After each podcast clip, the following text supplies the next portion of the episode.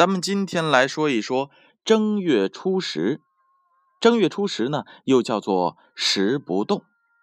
这一天，凡磨、碾等石制工具都不能动，因为恐伤庄稼，也称为石不动。石不动，第一个石是石头的石，而第二个石是九十的十，也就是初十的意思。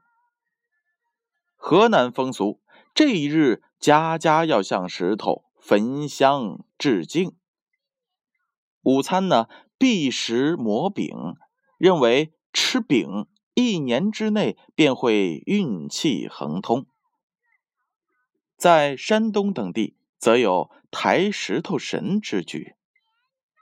初九夜，人们将一瓦罐冻结在一块平滑的大石头上，由十个小伙子或十个小姑娘轮流抬着这瓦罐走，石头不落地。则预示当年丰收。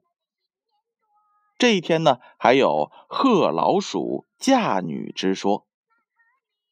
旧时民间俗信，在正月举行四鼠活动，又称之为老鼠嫁女、老鼠娶亲。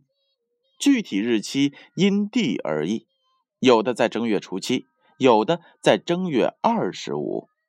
不少地区是正月初十。山西平遥县将初十这一天用面饼置墙根底下，名曰“贺老鼠嫁女”。湖南宁远则以十七日为老鼠嫁女，这一日即开启香柜，怕惊动了老鼠。前一天晚上，儿童将糖果、花生等放置阴暗之处，并将锅盖、簸箕等大物件大敲大打，为老鼠呢催妆。第二天早晨，将鼠穴塞满，认为此时此刻以后，老鼠可以永远的绝迹了。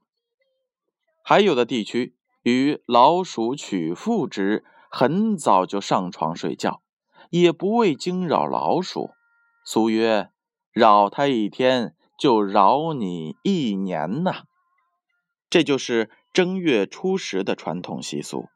而正月十一又有什么呢？我们一起来听一听吧。正月初十一又叫做子婿日，民间歌中有道：“十一请子婿”的说法。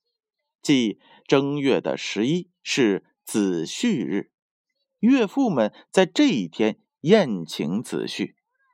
相传这是因为初九庆祝公主生的食物到初十还没有吃完，所以呢就在十一的这一天请来子婿吃饭，娘家呢也不必再因此破费了。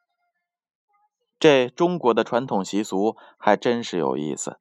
为了能够不让这食物浪费，宁可把自己的女婿请来再吃一顿。不过啊，我相信现在我们衣食富足无忧了，更多的时候还是要子女多回来陪陪爸爸和妈妈，这才是他们的初衷啊。好了，已经是正月初十一的习俗介绍了，正月初十二、十三和十四。这几天基本上没有什么样的习俗与说法。下一回呢，建勋叔叔将要给大家介绍正月初十五这一天都有哪些传统习俗。而这一天过后，我们的春节习俗也就全部为大家讲完了。也许建勋叔叔介绍的不够全面，不过没有关系，周而复始，今年讲不完，咱们。明年接着说。